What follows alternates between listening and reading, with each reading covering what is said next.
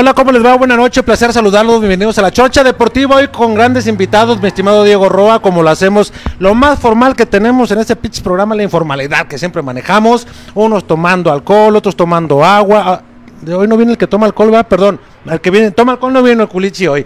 Saludo por onda, aparición, Diego, ¿cómo estás? ¿Qué tal, jefe? Buenas noches, sí, como bien dice, invitados de lujo, como cada, tratamos de tener cada miércoles aquí en la Chorcha, bienvenidos, esperamos que se diviertan. Mi estimado Jaime Gallardo, me da muchísimo gusto que nos estés acompañando esta noche y que nos engalanes con tu presencia porque seguramente vamos a echar, como dicen, mucha legata desmadrosa, pero con argumentos bien fundamentados, bien agarrados y cuando decimos que, como dicen, que la burra es parda es porque tenemos los pelos en la mano. ¿Cómo estás? Pues muy honrado por la invitación, mi querido Alex. Diego, un placer estar con todos ustedes en este magnífico lugar, la Isla Mariscos, y sobre todo con un honor también el poder compartir este espacio con mi querido Raúl. Y bueno, pues la verdad es que efectivamente, ¿no? Hay que, hay que hablar con los eh, pelos de la burra en la mano y yo no entiendo otra manera de hacerlo. Estamos de acuerdo y me da muchísimo gusto. Y hoy, pues, ¿quién se ha caracterizado y lo conoce mucha gente por ser de los elementos, de los personajes, de los periodistas, reporteros de la vieja guardia, Raúl de la Cruz, quien estuve... Jaime fue mi jefe, ¿cuántos años Jaime? ¿Tres? Seis. Seis años en el informador. Y Raúl de la Cruz, saludo con mucho gusto. ¿Cuántos años estuvimos en el esto? ¿Seis, ocho? Bueno, yo duré como ocho en el esto. Más o menos. Y tú eras jefe eh, en turno del Esto Jalisco. Del Esto Jalisco, así es. Eh, yo fui el editor en jefe desde que se fundó en 1996 hasta que me despedí. Dije, no, esto no tiene futuro. Oye, Raúl, nunca te lo pregunté. ¿Te despediste? ¿Te saliste por nuevos proyectos? ¿Te enfadaste de estar en el Oxy? Digo, una excelente casa, pero ¿te enfadó? Mira, yo siempre que ingresaba a un proyecto, bueno, de antemano, buenas tardes y muchas gracias por la invitación. Alex, este, un gusto saludar a mi amigo Jaime, a Diego, el anfitrión. Este, la verdad es que estoy muy emocionado por estar aquí con todos ustedes, eh, con este reencuentro contigo, Alejandro, que te vi crecer en el ámbito periodístico prácticamente y bueno, yo, yo renuncié porque tenía unos proyectos en la Universidad de Guadalajara. El maestro Víctor Ramírez Anguiano eh, lo habían acabado de, de nombrar como rector del Centro Universitario de Ciencias de la Salud. Y él me dijo, oye Raúl, oye cabrón, pues vente, ayúdame aquí. Dice, ¿por qué no? Le digo, es que yo tengo en el esto. ¿Cuánto te pagan en el esto? Y yo no tengo empacho en decirlo, ¿eh? Nos paga, ¿te acuerdas lo que Ganaba yo a la semana como 900 pesos. Y no me acuerdo cada cuánto nos daban despensas en bolsa, ¿te acuerdas? Eh, cada 15 días. Cada 15 días, ¿no? El sindicato, eh.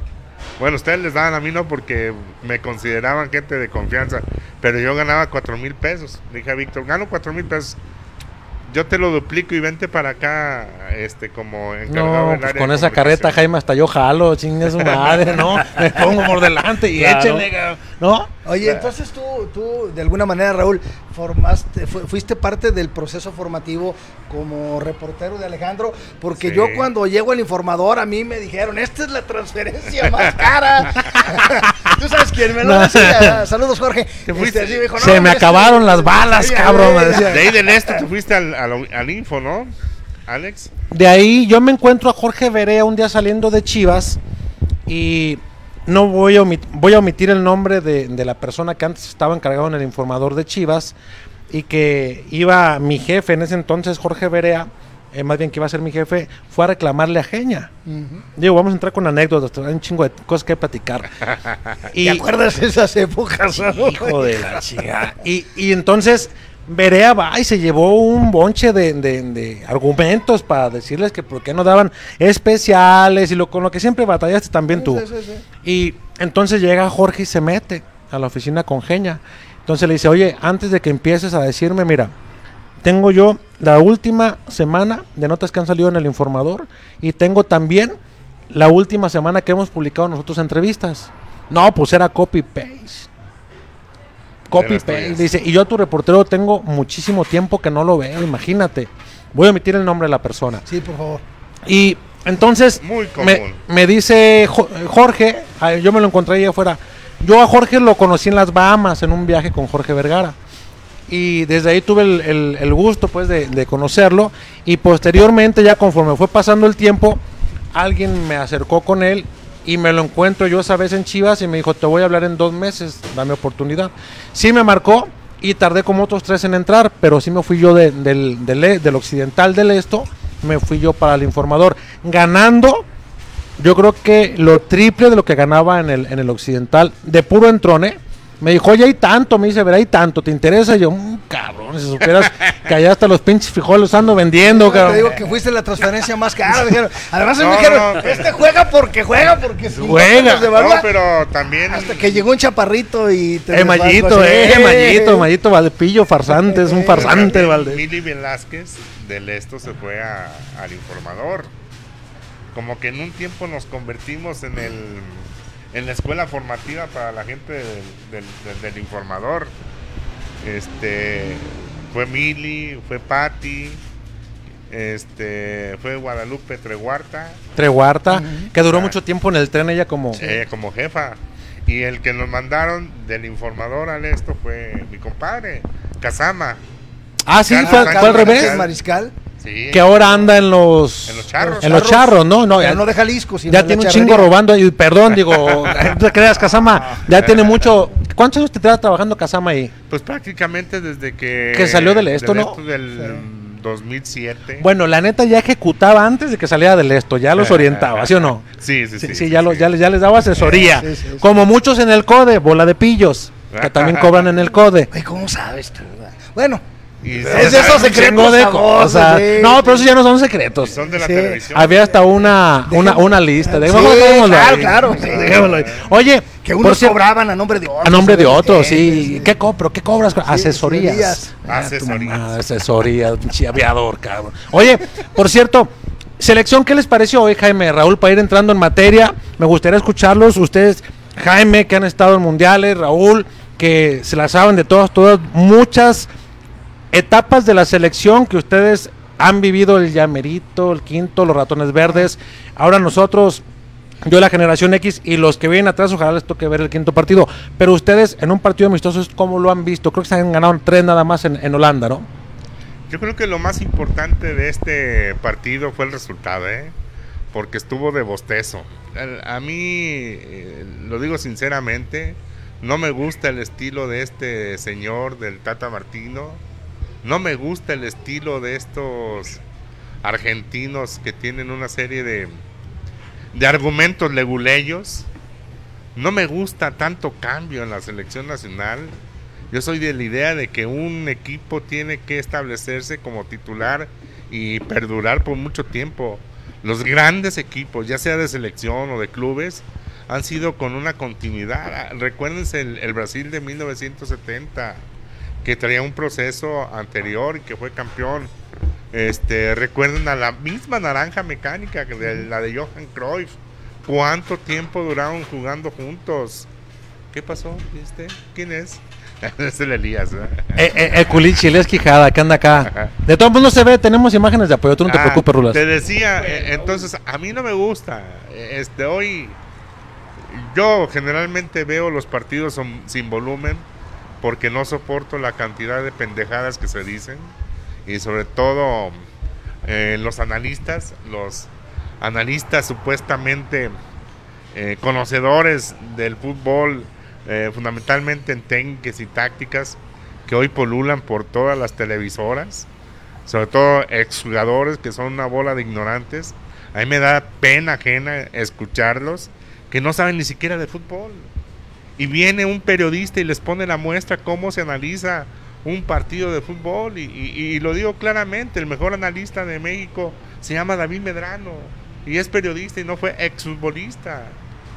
Y escuches a los demás y bueno, hoy estaba escuchando un ratito, digo, yo lo soporto unos cinco minutos y después luego, pero para mí lo más importante es el, el resultado, que creo que es el segundo que se gana en Holanda, de hace una gira hace como por Con ahí de Herrera antes del Mundial de Brasil. Sí, con la vuelta de Carlos Vela a la selección. Exacto, se con gol de Vela, con sí. gol de Vela. Pero anteriormente ya se les había ganado en una gira de la selección pues, nacional. No me acuerdo si fue en la década de los setentas. El primero fue en 1961. Sí. 1961. Cuando Luego Landa ya no pintaba. Cuando no pintaba, que estaba desaparecido. ¿Tú, Jaime, cómo lo viste? Mira, eh, por supuesto que lo que está, lo que está mencionando Raúl eh, tiene un mar de fondo para poder debatir y para, po- y de- y para poder analizar. A mí, mm, tú mencionabas ahorita desde, pues, lo que no, desde la época de los ratones verdes y, y como decía, Berea, ya, ya te estás yendo a los fenicios, ¿te acuerdas? Este, Pero yo, a mí me ha tocado vivir muy de cerca, para bien o para mal, desde la mitad del proceso La Volpe hasta la actualidad, estar cubriendo a la selección mexicana y me ha tocado vivir de absolutamente todo, ¿no? Desde la manera como se manejaba Ricardo La Volpe, después cuando Hugo Sánchez, ¿no? Eh, después con Sven Goran Eriksson, Javier Aguirre, eh, Chepo de la Torre, etcétera, etcétera, ¿no? Y yo creo que en el fondo no sabemos qué se pretende mm, con la selección mexicana, ¿no? Deportivamente hablando, ¿no? Porque en lo económico me parece que nadie tendremos dudas de que cuál es el objetivo que se maneja con el tricolor. Entonces, decía Raúl, debería de haber un equipo base, un equipo titular. No puedo estar más de acuerdo con él. El problema es que si nosotros empezamos a ver que para poder armar un equipo hoy en día, a diferencia de los que tú referenciaste, pues hay, hay equipos que en primera te regatean los jugadores. Sí. Hay jugadores que dicen, no, yo, yo no quiero ir, ¿no? Entonces ya como seleccionador es muy complicado el ir, el poder armar un equipo. Súmale ahora la situación de la pandemia. A mí de entrada me parece bien que a la selección mexicana se le saque de ese ambiente para mí tóxico que son los partidos en los Estados Unidos, en donde Sí. pues tienen poca valía en lo futbolístico, simple y sencillamente porque el rival al que vas a enfrentar, pues muchas veces va nada más por los dólares y no por verdaderamente ser un oponente del seleccionado mexicano que pues sin mayor exigencia logra sacar el resultado. Ahora se va a jugar a Europa, que dicen es algo que debería de ser más frecuente en el fútbol mexicano para tener un crecimiento, una proyección internacional. Ya las convocatorias podremos debatir que si este juega, que si este no juega, pero yo sí lo que veo un avance en relación por lo menos al proceso anterior es que ya hay un sistema. Para bien o para mal, ya hay un sistema definido, hay un 4-3-3, hay un más o menos un equipo base, porque si nosotros vemos quiénes fueron los titulares de hoy en la arena Johan Cruyff y quiénes fueron los titulares de Martino en el primer partido en San Diego frente a la selección de Chile, vamos a encontrar que por lo menos hay seis jugadores que son base. Entonces ya me parece que ahí es un logro. Este partido era de preparación. ¿De preparación para qué? Para algo que en teoría México no debería de tener ningún problema, que es ganar la Copa Oro, ganar la Liga de Naciones de la CONCACAF y sobre todo el calificar al Mundial, que ese es el objetivo de la federación, de los clubes, de todo mundo. Vamos llegando al Mundial con todo lo que económicamente implica ese camino de venta de camisetas, de viajes, de patrocinadores. Y ya cuando llegas a la Copa del Mundo, pues ya si llegas al quinto partido, maravilloso. Si te quedas en cuartos de final, depende cómo te quedes Formas. fuera. Exactamente, cómo te quedes fuera. Y ya saben los federativos, si te echa a Estados Unidos hay que hacer corte de cabezas, la gente quiere ver sangre. Si te elimina Holanda, bueno, maldito árbitro Pedro Porens, el portugués, porque no era penal. Si te eh, elimina, eh, como ocurrió contra Brasil, bueno, pues es que es Brasil, siempre estás en esa inferioridad, pero en lo deportivo, me parece que el fútbol mexicano carece de trabajo en lo deportivo como para aspirar al quinto partido. Pero bueno, creo que ya me estoy extendiendo de tu pregunta original que fue el partido de hoy. Oye, ¿cuántos partidos tiene México con Zoom? ¿Cinco? Cinco al año. sí. Cinco. Cinco. ¿En este cuántos jugaron? No, ninguno. Y si sabes que entonces el, el, torne- el año que entra van 10. Si alcanza el calendario, sí. Sí los van a... Sí. Porque eso estábamos mencionando el otro día. Güey, es que vienen No, los cinco más los cinco. Dice, vamos a apretar a ver cómo se puede hacer. Que incluso le habían dicho algunos dueños que iba a haber jornadas en las cuales iban a jugar sin seleccionados el año que entra o sin sus convocados para poder sacar los compromisos de selección para hacer clean caja. Que a mí me parece fenomenal que estén yendo a Europa, ¿no? Porque es lo que tanto pedimos, un roce diferente internacional, Rulas. Sí, pero por lo menos se le ve congruencia, ¿no?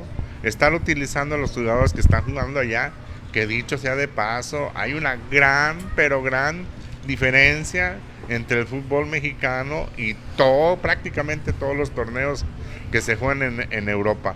Salvo torneos como, por ejemplo, el de el de Finlandia, el de... Bueno, pero casi todos, casi todos los, los torneos, eh, el, el danés, el belga, el, el español, ya no se diga, el, el italiano, el francés, pues son de muy alto nivel.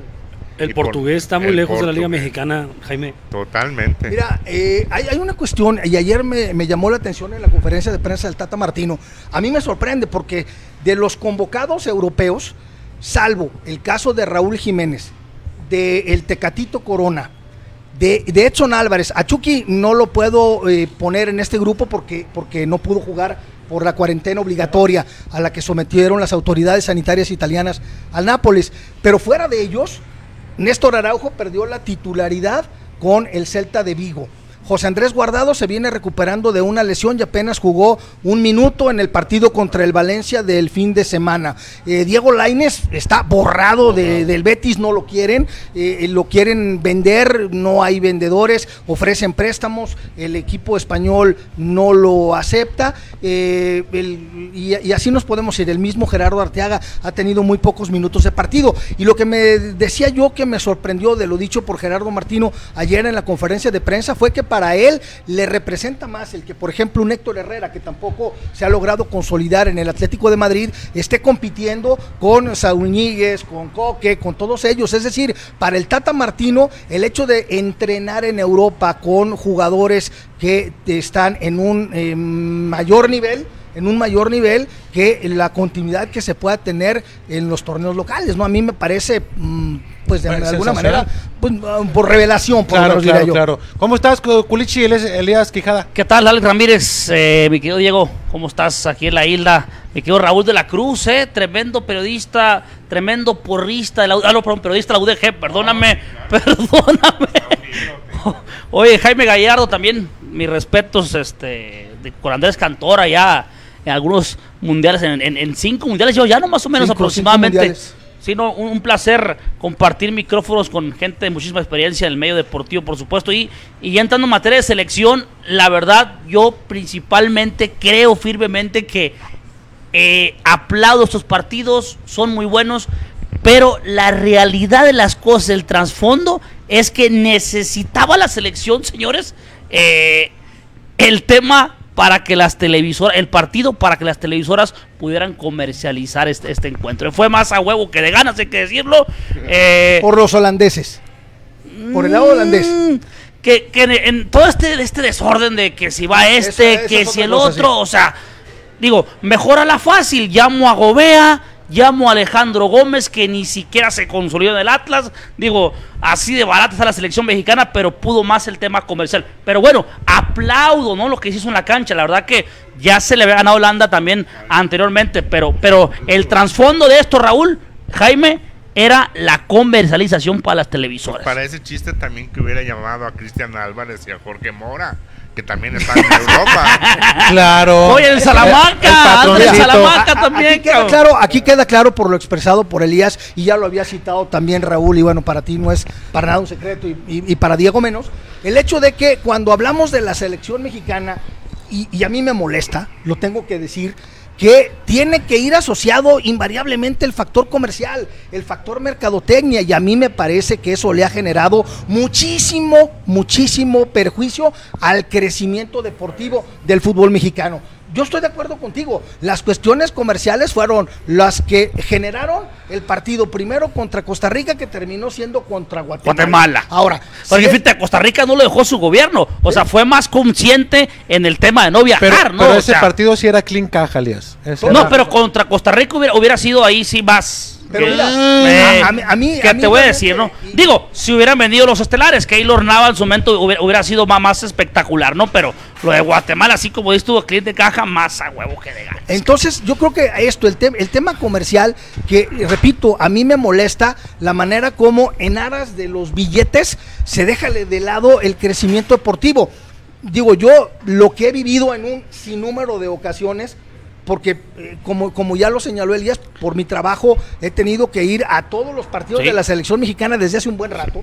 Y esto de los partidos moleros, la verdad es que como se exprime y se engaña al paisano que por un sentido de pertenencia te abarrota estadios Sí, sin sí, importar, sin importar contra quién juega México. Y más aún, no le interesa si en México va a ser el portero Guillermo Ochoa, Alfredo Talavera, Toño Rodríguez, no le importa, ellos van a ver a su selección mexicana porque es un, un, un- un vínculo con la tierra que dejaron. Entonces no hay exigencia alguna, la Claro. gente va a pasarla bien y antes El estadio se va a llenar a- aunque juegue la selección exacto. de ascenso, güey. Entonces, entonces es- aquí vamos a la segunda parte, Elías. Es decir, si esos partidos te garantizan un ingreso económico, te generan poca exigencia deportiva, porque si los ganas es normal y si los pierdes que es muy eventual, al- algo dirás. En cambio aquí, si fue por cuestiones comerciales, pues ojalá que se repita enfrentar este tipo de rivales que a lo mejor hoy no vimos a la Holanda que muchos esperábamos, sobre todo en el segundo tiempo. Si acaso Memphis Depay y Ryan Babel, fíjate que, que yo, yo no me acordaba de. Ryan Babel, yo me acuerdo que debutó como a los 17 17 años, años, sí. con la selección de Holanda también y, y ahorita vuelve vuelve a aparecer, pero de ahí en más es una selección que juegan eh, en los equipos de la selección de holandesa, eh. digo, México, hay que ser sinceros, fue mejor por lapsos del partido, tampoco fue abrumador la llegada de Raúl Jiménez por ahí la más clara, el penal, la que tuvo también por ahí el el, el frente a frente contra el guardameta. Digo, eh, eh, en fin, son, son situaciones que se presentaron, pero por el caso de Omar Gobea, de Gerardo Atiaga, con todo respeto, Jaime, digo, eh, eh, el caso de, de- de Alejandro Gómez no tiene absolutamente nada que hacer en la selección. Eso eh, los convocaron por la facilidad de que estaban Sí, allá en y, yo, Europa. y yo entiendo otra cosa también. Que tú cómo aseguras, por ejemplo, que Alejandro Gómez no resulte que a lo mejor algo no le vimos nosotros o no le vio la gente de Atlas, que a lo mejor son muy güeyes. que en su debut le, fu- le fue muy mal, hay que decirlo, ¿eh? pero, Eh, eso iba a. El Boavista. Porque, por ejemplo, ¿a poco cuando debutó Rafa Márquez tú sabías que iba a ser un crack? No, pero Rafa Márquez en el Mónaco cuando debutó, perdóname Alex, o sea, que fue un No, jugador no, ya no, no, no, no, no, consolidado. Acá en Atlas, tú, güey, estabas- También, No, cabrón. tú, tam- estabas, tú estabas con el chupón en Toda- la- en, todavía la boca, cabrón, no con un conocías. No, a lo, que, a lo que voy. Es que no era ni siquiera convocado Rafa Márquez. Rafa Márquez, el, el que conocemos que fue, estaba el otro Rafa Márquez. ¿Sí? O sea, no era él, güey. ¿Sí me explico? ¿Te acuerdas Sí, la confusión que hubo en el Claro, Fue ¿te una confusión. De hecho, fue ¿Seguro una pinche confusión. Sí. Y el tema es lo que yo le quiero, para, para no extenderme en esto. El tema era que a lo mejor, él, como dices tú, y está en lo cierto, no es por arrojarle unos pesos a la federación, pero sí es una facilidad el que. Sí, pásale. Era, era una facilidad de que ya están allá, pues los veo de una vez, los No, conozco y los trato a ver qué, no, no Ah, pierdo pero- nada. Pero Alex, aquí, aquí hay una situación. Di- dices, y, y- y comparto tu opinión, Elías. Es decir, digo, a mí, a mí sobre todo, lo de Gerardo Arteaga, él antes de irse al Genk, ya lo había considerado Martino cuando estaba en el Santos. Sí, No sí, ha tenido sí. minutos de partido. En el caso de, eh, de, de Jesús Alejandro Gómez, yo bien lo dices, eh, inicia como titular y juega todo el partido en el primer encuentro del Boavista, en la fecha 1 de la Primera Liga. En el segundo es titular y lo sacan de cambio, el partido contra Porto. Y el tercero, pues ya lo, se quedó en la banca, ¿no? Entonces, esto, esto es una realidad, los están convocando porque Martino pensaba llevar a Carlos Salcedo. Pero el Tuca Ferretti dice Ah, que, te lo, que- que te lo llevas, que te llevas que, que te- eran, eran, eran los dos de Tigres que iban a llevar. ¿Te acuerdas que, que dentro del arreglo que el propio Martino reveló que estaba el convocar a dos jugadores por equipo, siendo fecha FIFA, tenía la obligación, o tenían los clubes la obligación de ceder a todos, pero bueno, se negoció que fueran dos. En el caso de Tigres eran el Chaca Rodríguez y Carlos Salcedo. Y de pronto tú que dice que se llevan a Salcedo, se llevan madres. Y se llevaron nada más al Chaca Rodríguez. El Monterrey sí fue más Que jugó generoso. muy bien, ¿eh? Que jugó muy bien. Sí, no hay que decirlo. Pero, pero eso es a lo que vamos. ¿Por qué los convocas? Porque hubo, bueno, en el caso, en el caso del Guadalajara también hubo una petición. Llévense a Tiva y nada más, porque también Jimmy Lozano se iba a llevar a los otros convocados del Guadalajara. Y No le regresan al Chicote lesionado. Le- Exactamente. Entonces, digo, al final eh, fue, fue un problema el armado, el armado de todo esto, y de pronto sí, no, estas, estos cuestionamientos que me parece muy válido y que la gente que nos está observando seguramente se preguntará lo mismo que nosotros, oye, ¿por qué con tan poco bagaje, con tan pocos minutos jugados, con tan poca continuidad, y de pronto aparecen en el seleccionado nacional? Que ¿no? también, Jaime, lo de Charles Rodríguez se me hizo una casualidad, muy- pero a mí muy extra. Digo, digo, yo, yo- si siempre, digo, qué, qué mal que sabes confiado yo, ¿no? Oye, pero, pero es que de- históricamente. Sí, pero O sea- con el tema del COVID, si salió no va a poder jugar la jornada que viene, güey. Los tiempos no dan para que pueda. Exacto, pero te puedo asegurar que es asintomático y que Ah, estando allá bueno, no cabrón, hubiera lo- dicho lo- que tú. O sea, los, que, los o sea, quiere, lo quiere sintomático ¿Qué? y sufriendo. No, no, no, no. chingue, No, pero también tiene Pero eso razón. lo hubiera No, dicho, güey. En, en sea, la Liga MX puede pasar Oye, cualquier Claro, cosa. claro. Cualquier cabrón. O sea, cosa. te apuesto que si hubiera, hubiera ido para Holanda. ¿Qué dice Diego? Dice Oye, el culichi. Ni le dolía nada, güey, hubiera ido.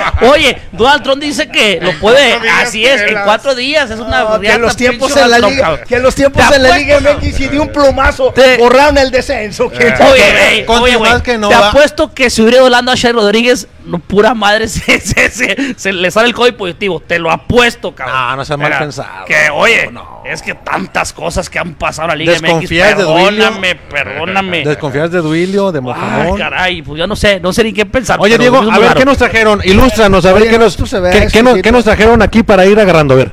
Este, de izquierda a derecha, mire un filete empanizado. Ah, qué rico. Filetito empanizado. Así como está, Ah, nomás, qué 99 delicia. pesitos nada más. ¿Cuánto, Son Diego? 99 pesos nada más. Así como está servido el plato, 99 pesos, un filete bastante grande. Aguachile verde de camarón, aguachile verde de camarón crudo. A huevo, Exactamente. Chamaco culichi. seguro con ese jefe. A puro cargar la escopeta. estilo con culichi, el, el- el- Con uno que salga bueno, Con Diego. uno ¿eh? que salga bueno. Con uno que salga bueno. La- ese también es 99 pesos, cabe resaltar. El, los camarones a la mexicana, diabla empanizados. Ay, papá. 99 pesos también, así como está el plato. Y, para los niños, nuggets de pollo con la forma de, de- de las Del de Mickey, del Mickey Mouse, mira. Bastante sabrosos. Cabe que el pollo, eh, carne de hamburguesa, todo lo que, lo que son carnes aquí lo hacemos natural. Papa a la francesa no es, no es, no es empaquetada, recién cortada, frita, natural, todo, todo pollo, carne de res y las papas son 100% naturales. ¿Verdad? Perfecto, pues, que se em, den la vuelta acá a la isla. pues, pues muchas gracias, Diego, por la hospitalidad siempre. Y ¿les parece si cambiamos de tema? Porque No hables de la UDG, por favor. De Leones Negros no hables. de, sa- de salud, de salida y te la brindo para ver cómo va el tema de del TAS y toda la, la- Oye, suspendido, Porque ¿no? Raúl, ahí Por el huracán Delta, ¿no? Suspendió Raúl- el partido contra... Raúl ha de saber cosas que nosotros no sabemos de muchos manejos por ba- bajo de la mesa. Entonces, vamos a platicar. Los voy a invitar porque sé que los dos le van a entrar duro al, al tema. Angélica Fuentes hoy se pronunció. Entonces, hoy dice ella que hay una deuda que contrajo Jorge Vergara con ella y que quedó pendiente el tema, que entonces ahora legalmente va a ir en busca de que, Que está en su derecho la señora, ¿eh? Hay, hay que decirlo. Está en su derecho. Ya eh, dije que hay que mandarles a Madueña y a Peña y hay que quedar. y hay que quede. Y también acerca de sus dos niñas, que hay una herencia en la cual ella también va a pelear para que queden protegidas. Yo no sé quién tenga la razón. Yo ahí más bien eh, quiero con ustedes escuchar y aterrizar con algo. Es un tema, me parece delicado, porque yo no sé también los términos legales que tiene eh, o que arregló Jorge. Si dejó ya la herencia hasta donde sabemos, o sea, son temas, pero no quiere dejar de tocarlo. Vamos a escuchar a Angélica Fuentes en algo que expresó este día en sus redes sociales. Hola, hoy me quiero dirigir a ustedes como mamá de dos niñas. Es mi prioridad enseñarles que hoy pueden vivir en un México donde pueden y deben hacer valer sus derechos, donde las leyes se respetan, donde pueden exigir sin temor a represalias lo que les corresponde. Para nadie es desconocido que desde mi divorcio de Jorge Vergara, que en paz descanse, he vivido en una lucha constante tratando de defender mi imagen, mi carrera, mi familia y mi patrimonio. Durante casi cuatro años fui una mujer a quien acosaron, difamaron, atacaron e intimidaron de una forma despiadada. Buscaban, como a tantas mujeres, quebrar mi espíritu, pero no pudieron. Ese litigio fue largo y también muy doloroso, y dejó algo inconcluso que no puedo dejar de lado. Mis hijas se quedarían sin lo que por derecho les corresponde de herencia. Además, existe el pago pendiente de una deuda personal que en su momento Jorge Vergara adquirió conmigo. Podría quedarme callada, pero estoy convencida de que es más importante darles un ejemplo a mis hijas de la importancia de luchar y de nunca darse por vencidas. Confío plenamente en que los tribunales competentes analizarán mi caso y verán que es el de una mamá que quiere ver por sus hijas y el de una mujer que lucha por lo que conforme a derecho le corresponde. Sé que esto va a detonar, como fue en el pasado, una serie de ataques infundados en mi contra, que irán desde señalamientos de ambición desmedida hasta mentiras absurdas. Estoy preparada. Soy una mujer resiliente, inquebrantable, una mujer al final del día de una sola pieza. Hoy enfrentaré esta situación con la frente en alto y el corazón abierto, con la plena convicción de que el que nada debe, nada teme. Toda experiencia de vida trae una lección detrás. Y esta situación me permitirá salir más fuerte, pero sobre todo podré ver a mis hijas a los ojos y decirles que su mamá luchó por ellas en todo momento. Estoy lista para lo que viene y confío plenamente que la justicia nos favorecerá. Aquí está el micrófono, Raúl. Ahí las palabras de Angélica Fuentes.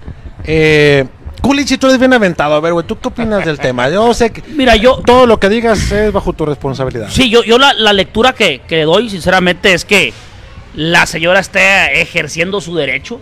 Si hay una deuda y si hay una herencia que si bien no sabemos cómo la dejó Jorge Vergara, al tener dos hijas con el señor, desde ahí, para mí, ya hay una deuda por parte de, de, de esa herencia, ¿no? Y esa herencia, el tema es que engloba OmniLife Chivas. Ese es, ese es el tema, o sea, entra dentro de, y por lo tanto, lo que la señora está diciendo es que va a pelear para que a sus hijas les toque lo que les corresponde de esa herencia. ¿Cuánto vale Chivas? ¿Cuánto vale OmniLife? ¿Mil millones de dólares? ¿Quién? ¿Vale eh, OmniLife Chivas? ¿O no? ¿O más? No, los dos juntos más, güey. ¿Dos? Más, mucho más. Bueno, Es incalculable. es a Mauri, luego la muchacha esa también, son, son, son cinco hijos, ¿no? O sea, habría que dividir esa herencia donde hay Chivas en cinco partes para que sea equitativo, porque el de que les corresponde, les corresponde. Ahora, si bien otra cosa, y se lo digo de buena fuente, no por hablar así a, a la y se va, la señora ya quiso pegar un golpe en la mesa cuando quiso entrar a la Federación Mexicana de Fútbol. Antes de que Grupo Salinas llegara a la plaza de Mazatlán, el gobernador de Ciudad Quirino Ordaz se sentó con Angélica Fuentes. Angélica le dijo, yo pongo el billete para el equipo, yo compro la franquicia, nomás tú haz que me dejen entrar a la federación. Enrique Bonilla viaja a Mazatlán, presenta el proyecto en la asamblea ante los dueños, termina la asamblea, a Mauri Vergara le llama directamente Emilio Azcar, le dice, Emilio, por la memoria de mi padre, esta señora no entra aquí. Le respetaron su lugar por ser chivas, por lo que corresponde, pero, o sea, desde ahí la señora ya quería eh, iniciar de alguna u otra manera una batalla contra Jorge Vergara. O sea, teniendo un equipo de fútbol en una federación mexicana de fútbol que tú sabes que pues prácticamente eh, por estar a Mauri nunca iba a entrar. Desde ahí la señora ya quería dar pelea, ¿eh? En esto en un tema futbolístico.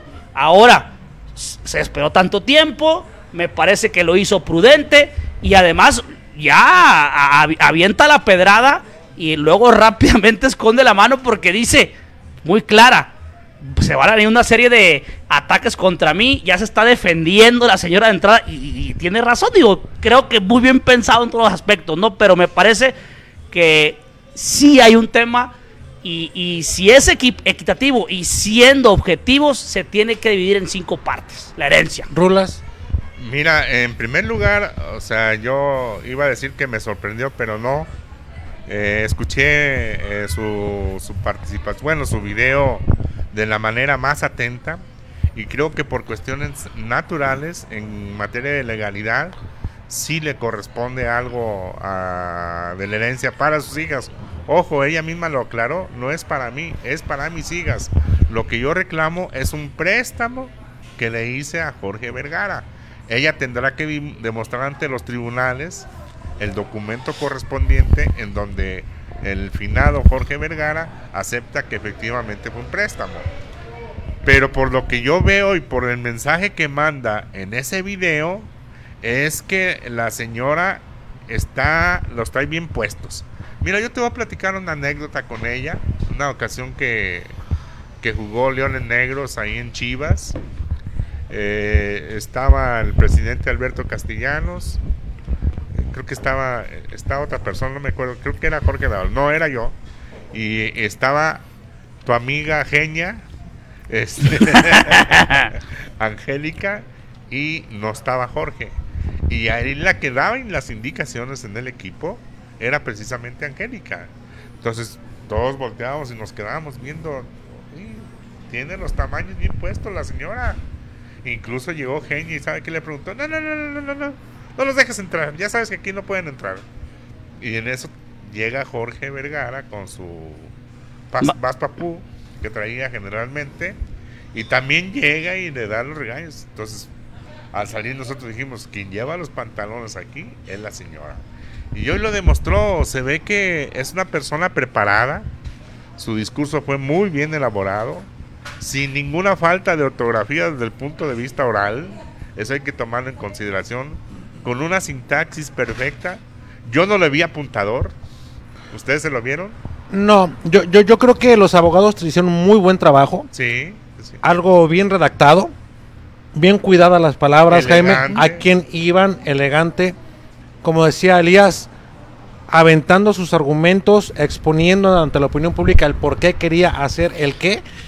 Y después El escudo, ¿no? diciendo, a mí antes me atacaron con una campaña y no me extrañaría que vengan de nueva cuenta. O sea, todo bien preparado, con un inicio, una consecución para tener un final bien argumentado en defensa de lo que está diciendo. y sin y sin y sin marcar pauta para una conciliación, ¿eh? ¿Te fijas en su Ella dijo que va. Ella va, Va, va. va. Jaime, Mira, eh, me parece que es un tema delicado, muy delicado. muy delicado, que no sabemos qué argumentos. Nosotros desde el, desde, Desde afuera. desde el punto de vista del comentario, no creo que tengamos argumento alguno para determinar si tiene o no razón. Como, como dijo Elías, al final ella cree que está en el derecho, en su derecho de pelear por lo que a su juicio por derecho le corresponde a sus hijas y me parece que cualquiera haríamos exactamente lo mismo. También ahí viene una cuestión empresarial. Yo, si Jorge Vergara falleció intestado o hizo algún testamento, no lo sabemos. Y me parece que esto es algo que debemos respetar de la familia Vergara y de la memoria del propio eh, Jorge Vergara Madrigal.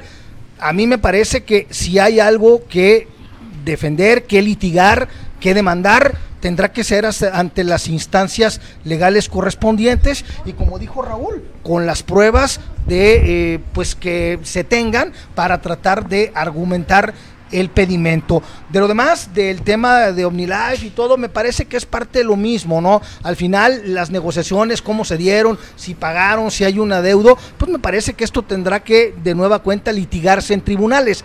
Lo que sí me llama la atención es que la propia eh, ex esposa de Jorge Vergara haya decidido hacer público esta situación quizá, ¿no? Para tomar, para llamar la atención, para generar algún tipo de promoción o de decir, señores, pues yo voy a hacer público que aquí hay una diferencia con la familia de eh, mi eh, ex marido y que hay situaciones que están por eh, como adeudo por parte de, de la empresa que hoy maneja a Mauri Vergara. A mí me parece, siempre que hay este tipo de situaciones, a mí me parece, pues lamentable, ¿no? Que exista pleito entre, entre, entre familia, pero yo creo que, pues, esto respetando, respetando en todo momento las opiniones, los puntos de vista, pero yo creo que esto debe de litigarse ante las instancias judiciales correspondientes. Fíjate, decían y, y se van a, a acordar ustedes. Quiero escucharlos porque hay en los pasajes de la historia de Guadalajara, cuando vivía Jorge Vergara en sus últimos años a esta fecha, recordemos cuántos jugadores se vendieron. ¿Por qué meto jugadores? Porque dicen, nos deshicimos de Pizarro, nos deshicimos de fulano, Perengano, ta, ta. porque había una deuda importante con Angélica Fuentes. Necesitábamos lana. Entonces, si Angélica dice que aún se le debe, y si en su momento dijeron que era para cubrir unos adeudos y el préstamo que se obtuvo era para saldar también huecos financieros que se venían por, ellos argumentan el desfalco que hizo la señora, pero creo que todavía le queda muchísima cuerda a todo esto por muchos lados, ¿no? Y van a salir algunos personajes, en este caso, que saben más de lo que nosotros obviamente sabemos, como José Luis Higuera. Sí, claro, él tiene pero por supuesto. el argumento de por qué vendió X o Z jugador y para qué se necesitó el De hecho, dinero. fíjate, una vez en ESPN, cuando el señor estaba como comentarista de ESPN, le preguntaron del tema y estuvo a punto de decir algo. Mira, José, pero- Luis, se- José Luis se alquila solo el güey. Así o es. sea, José Luis le Pero, eh, si alguien al sabe Pinoli tema, es Higuera, ¿eh? Tragárselo como popote. Si alguien sabe si era. Desde que Sí, sí, pero eh, a mí, a mí pudiera que... ser llamado a juicio eh, para como testigo. Pudieras, yo por, eso- yo por eso le dejo votando. Pero a mí algo, para abonarle a lo que está mencionando, algo que no me parece ético, que tú trabajaste en una institución y me parece de pocos pantalones por ganar adeptos en una televisora, sueltes lo que tú hiciste donde trabajaste recién. O sea, a mí eso no me parece. Eso es Y- miserable. Y, que- y creo que lo utilizó Pero- para quedar bien. Pero aquí, aquí viene, digo, no, no quiero desviarte del tema, Alex. no, no, échale, échale, Pero ahí no, le es que, es que aquí interviene mucho y yo no puedo estar más de acuerdo en lo que señalaba eh, Raúl cuando hablábamos del tema de la selección y de lo que muchos ex, eh, según esto, escudados en ese ex, eh, eh, eh, realizan al momento de comentar, ¿no? Parecieran ser los tenedores de la verdad absoluta. los Y de pronto, y de pronto, y de pronto, cuando los verdaderos periodistas quedan relegados precisamente porque no tienen esta condición de ex. Y de pronto también sabemos, o por lo menos yo lo sé, que en muchas televisoras, particularmente las que tienen contenidos deportivos, las 24 horas, que de pronto en, en- en- en aras de eh, generar audiencia, pues dejan de lado el, al profesional del periodismo por llevar a cualquier Show. tipo, sí, eh, Show. exacto, cualquier tipo de show. Y lo que están mencionando en el caso del ex presidente del Guadalajara, pues sabemos que en efecto tiene un, o ha tenido como característica un protagonismo que lo llevó a, a emprender batallas Sí. en Twitter con compañeros nuestros. Hasta conmigo. o sea, Con- conmigo también. Ahí está, ¿no? Entonces, digo, al final también forma parte de algo. Tú mencionabas lo que en su momento reveló el gobernador sinaloense Quirino Ordaz de que efectivamente se sentó Sí. con Angélica Fuentes. Y es que el, el- el- el fútbol cautiva, Raúl, el Claro, fútbol claro, hipnotiza. claro. Y cuando de pronto alguien que está ajeno a esta situación, eh, de pronto se ve inmerso en un auténtico y verdadero club de industriales VIP, como es el Consejo de Dueños de la Federación Claro, Mexicana de Fútbol. el club de Toby. Perder los reflectores que eso te da, ¿Sabes que pidió chamba en Federación? Sí, claro. Y fue a Monterrey Sí. con Tigres y no lo recibieron. Y después él dijo que no, que había ido a ver Que lo habían buscado, No, que fue a ver supuestamente. otro- otros temas. Cuando me dice un amigo que tengo ahí adentro, Alejandro Garza, el tema con Alejandro Garza supuestamente de fue lo de Zacatepec y demás, que hubo un tema ahí. ¿Sabes quién también puede ser un personaje clave después de esto, Angélica? Galvez, ¿eh? Atención con el licenciado Galvez, ¿eh? Él, él, el, el abogado de que salió de Chivas de toda la vida. A ver, Este personaje también puede saber regresamos muchísimas al ruedo. cosas. Entonces, Sí, a, a ver, aquí, aquí, Sí. yo, aquí yo empezaría por una pregunta ante la opinión pública, ¿no?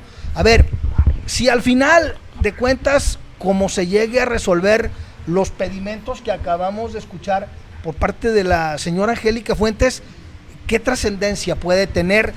Primero, para la opinión pública, que hereden o no a determinadas hijas de, evidentemente que estamos hablando de personajes que hoy con este video están saltando a la luz pública, ¿no? Yo no creo que esto pueda tener injerencia, por lo menos en el futuro inmediato, de, eh, de- del equipo Guadalajara, que nosotros como comentaristas deportivos debería de ser el objetivo, que nosotros nos pudiéramos centrar, ¿no? Porque ya Claro. me estoy imaginando, porque también hay un sector de prensa sensacionalista que seguramente van a tratar de titular que van por el control del Guadalajara y pleito familiar. Ah, no, ya lo vas a ver mañana, ¿eh? Etcétera, Uh. etcétera, ¿no? Y me parece que no va por ahí. Yo por eso, cuando escucho este tipo de situaciones, que, que- que saltan cuestiones internas de familia, que de pronto saltan a la opinión pública, yo preguntaría, bueno, y al final, ¿qué trascendencia puede tener para la gente?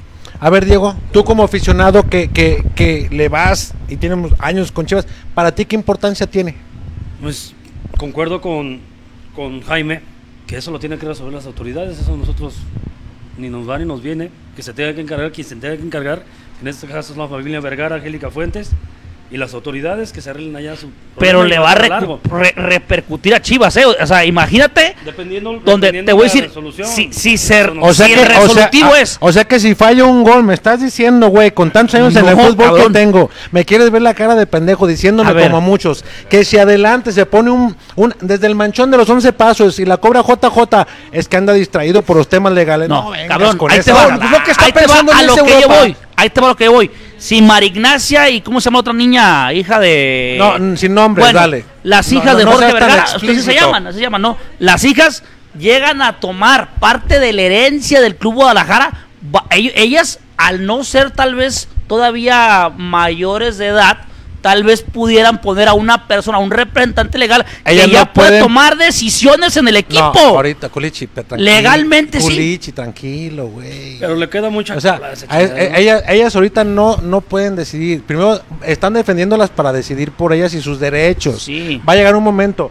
Y te la pongo bien fácil, güey. No te metes en tanto. Es que me avientas mucha, mucha polvareda, mijo. Es que en Son un cinco. futuro- en Pe- un Espérate, futuro- te voy a matar tu futuro. Son cinco. ¿Cuánto es mayoría? ¿Tres, no? Sí. Otro tema. No. Pero van a poner un representante legal Por y se va a pasar en años. Entiende. Oye, una niña tiene 12 años. Tres, dos una tres. niña tiene 12 años. Si el juicio dura 5 o 6 años, en 6 años una de ellas va a tomar decisiones en Chivas. Elías. Y ahí le va a faltar. Ah, exacto, si no sabemos. Pero lo que voy jefe. ahí puede repercutir. A ver, Elías, aclara tu mente. Escúchame, no me oigas. Ya te escuché. ¿Cuántos son mayoría? ¿De 5? 3. Aunque dos hagan y quieran hacer, no se hace lo que tres no quieren. Lo que yo no, No. entiendo por qué quiso hacer público el video Exacto. la señora. No entiendo Claro. por qué lo quiso hacer público. Por el madrazo que quiso aventar, por- como te porque- digo, como lo que quiso hacer con Mazatlán. A ver, Ru- Rulas, Rulas quiere decir algo, a ver, Rulas. Yo creo que la señora Angélica está aprovechando el momento histórico por el cual está pasando el país. Estamos en una época donde el feminismo ha cobrado una Su. importancia preponderante. Ahorita este, lanzarle un piropo a una muchacha es acoso. Y no, hombre, ya no. Es acoso. Entonces, Chingado, ahorita hombre, yo, yo pienso que está aprovechando el contexto histórico del país, que incluso el mismo gabinete del presidente eh, hay paridad de género. Entonces dice, si ahorita las autoridades están en ese sentido, creo, sospecho, que ella piensa que le van a dar la razón. Precisamente, es un elemento importante. Sí, y Ahora, que, por y el ella lo expone, ¿no? Incluso. Claro. Que es un ahora, por el otro lado, tampoco podemos especular de lo que va a pasar. Claro, puede pasar, hubiera no Raúl. existe. Mira, pero puede Ra- pasar, Tú eres de la Raúl. nueva. Jaime lo decía hace rato, perdón, perdón, jefe, deje, deje cambiarla para Y por vernos el todos. otro lado, mencionar la- los nombres de unos menores No. es delito. Sí. Sí, no, no, no, tío, dije nada Oh. más cómo se llamaba, ¿no? O- O sea, no, pues sí, pero es delito, está tipificado. Lo que decías tú hace rato, mañana van a aparecer portadas sensacionalistas dando, pensando y jugando con el que se viene para el futuro, ¿no? Yo creo que en este caso aquí en los culichi, ¿cómo dicen? ¿Pies de plomo? Sí, claro. Sí, porque además, en mira, cinco años vemos. a ver, es que... Los cinco, güey, ya- en- ya en quisiera amanecer términos- mañana, en- cabrón. Bueno, Bueno, en, pues, temas, en temas legales, en, en temas legales habrá que ver cuando en su momento se presenten documentos e interpretarlos. Yo, por ejemplo, la lesión y perdón por el volantazo, pero después de leer el parte médico del Club América de la lesión de Guillermo Ochoa, nunca entendí si la lesión era en el quinto dedo, perdón, en el dedo izquierdo de la mano del pie. En el decía, fémur del molestia, izquierdo". molestia, molestia en una pierna y después en el quinto dedo, ¿de dónde, no? Entonces digo, estamos hablando de un parte médico que eran cuatro, cuatro frases, cuatro párrafos, ¿no? ¿Y cómo se le llama al de la pierna? Sí, claro. Metatarsiano, ¿no? Metatarsiano, ¿Cómo exacto. se llama, mano? Y metacarpiano. Pero, pero en, en- en este tema, digo, me parece que, digo, estamos eh, escuchando un punto de vista de una versión de una persona que cree que tiene derecho a algo, lo hace público. Vamos a ver si al final de cuentas, presentando la documentación, presentando las evidencias, eh, las instancias judiciales deciden que puede ser procedente su petición. No va a faltar, fíjate bien lo que estoy diciendo, no va a faltar que los grupos feministas mañana salgan o pasado Puta. mañana en muestras de solidaridad y apoyo en favor de Angélica Fuentes. Pero que lo hagan bien, ¿no? Que no lo hagan de una manera también... Culichi, Culichi, no te metas, así déjalo, güey, no, te- te- Sí. así déjalo, sé lo que te digo. sí. Ahora- es vitrina. Ah, cl- claro, claro, es, una, es una- y muy importante. Eh, voy a brincar de tema porque está muy escabroso Sí, y sí, no sí, para no sí, meternos no, en más. claro. Eh, el Gober dice hoy, con quien lleva buena amistad Raúl de la Cruz, Ah, dice, dice nuestro Gober serio? eh, Enrique Alfaro, No me cae, dice Enrique Alfaro, ni le caigo. y ya les dijo tanto Atlas como Chivas que los próximos meses, es decir, esto lo que resta de, de octubre, ya en noviembre vemos cómo está el tema del COVID-19 y la pandemia, pero ya les dijo en definitiva que lo que resta los cuatro partidos del torneo, puerta cerrada. ¿Qué se pierden los equipos? Se pierde Chivas y Atlas, se pierden tres cotejos. En el caso de los rojiblancos. En el caso de los rojinegros se pierde solamente uno de local. Chivas recibe al Atlas, recibe al Cruz Azul, visita Pumas y cierra frente a Rayados de Monterrey. De 4 a 3 de local. Y en el caso de los rojinegros, de 4 tiene 3 visitantes y solamente uno de local, que sería el último de este mes en el Estadio Jalisco. Atlas, no sé si estén de acuerdo, Jaime, eh, Culichi, Diego, eh, que lo que se refiere a Atlas difícilmente se va a meter a liguilla, ¿no? El Ya difícil. calendario que le queda. Ni a los 12 clasificados. Ni a los o sea, 12. Digo, la temporada anterior, antes de la derrota contra Necaxa, estaba en el lugar 12 y más o menos rayando. No, pero antes di, Pero antes no di que no vaya a escalar el descenso, porque acuérdense que estamos esperando la resolución del TAS. Y si el TAS resuelve en favor de los Platícanos de equipos, eso, Raúl. en favor de los equipos, va a haber ascenso y descenso. Bendito sea Dios, como Va a haber. Entonces, aguas con el Sí, Atlas. ¿para qué hablamos de Marcelo Javier Correa, de Geraldino, hombre? O sea, Oye, pero, pero del tema que mencionas y del posible regreso de aficionados a los estadios, yo mm, estoy totalmente de acuerdo por las condiciones de la pandemia, y no lo digo yo, lo dicen las cifras, y yo le creo mucho a el trabajo que ha venido haciendo la Universidad de Guadalajara, que a mí me parece ha sido ejemplar a lo largo de la pandemia, que inclusive le ha puesto ciertos frenos al ímpetu que yo he notado del gobernador del estado de pronto por tratar de, de- de apresurar una apertura. Yo creo que la Universidad de Guadalajara ha sido un factor fundamental en el éxito que hasta el momento ha tenido Jalisco en el manejo de la pandemia. Y las cifras están ahí, son crudas, son muy duras y dejan a las claras que en este momento sería una irresponsabilidad el que se permitiera el regreso de los aficionados a las tribunas de los estadios. Y me parece una auténtica locura lo que pretendía Enrique Bonilla y secuaces que lo acompañan de permitir que se abrieran al 50% de las capacidades cuando en Europa o en los, en los deportes americanos, cuando mucho se ha permitido un 30%. Pero de pronto aquí pareciera como muchas veces, desafortunadamente, lo estamos viendo en, eh, en, en la calle principalmente, que la gente ya le perdió el miedo a la pandemia y que cree que no existe. Es que hay que y vivir con el ver- riesgo. Muy sí, relajados, sí, ¿no? Sí, no, muy relajados, pero las cifras están ahí más. la 80 nueva normalidad. Jaime, también Pero digo. Por eso, la sea, nueva normalidad, pero el problema, ¿sabes qué, Elías? Que a diferencia del inicio de todo esto, la gente ya le perdió el miedo a la pandemia y dice, no, bueno, sí, son 80 mil. Ya cuando te acostumbras a la tragedia, dice, ah, 80 mil, no dimensionamos este, este número y el número de contagios que se viene incrementando y que ya dieron la alerta de que ahora con la temporada de influenza la cosa puede ir a peor. Entonces, sabemos que no hay cultura, que no hay educación y que en México aquí pensamos que las reglas son para todos menos para mí. Oye, que se use el cubrebocas, mira, que luce Alejandro, que luce Raúl, que luce Diego, que luce Elías, pero yo no. Oye, que aquí hay que eh, utilizar el gel antibacterial, que lo usen todos menos yo. Exacto. Entonces imagínate, imagínate en un estadio que le digas, oye, no festejes el gol, oye, que el árbitro cometió determinada injusticia contra tu equipo, va a ser muy difícil el que poder. en la NFL ya hubo casos ¿eh? de aficionados Claro. eh, precisamente por, por el acceso. Que la idea, por ejemplo, el caso de grandes ligas, la serie, es la serie Las mundial, de, así es, de California y de Texas. E- Efectivamente, digo, va, va- va a ser un tema más o menos po- por, ahí. Pero volviendo al tema que comentabas, Enrique Alfaro, cu- cuando dice una cosa, dice otra, ¿eh? Y la idea principal de ese tema era que el conejillo de Indias, el preámbulo fuera el clásico Charros. tapatío. El clásico tapatío. No, Charros se apegó más a lo que dijo la Liga Mexicana del Pacífico con Sinaloa. O sea, estuvo más apegado a eso. A ver, a ver, ya que estamos en temas, ¿por qué no dicen lo que está pasando con Astros?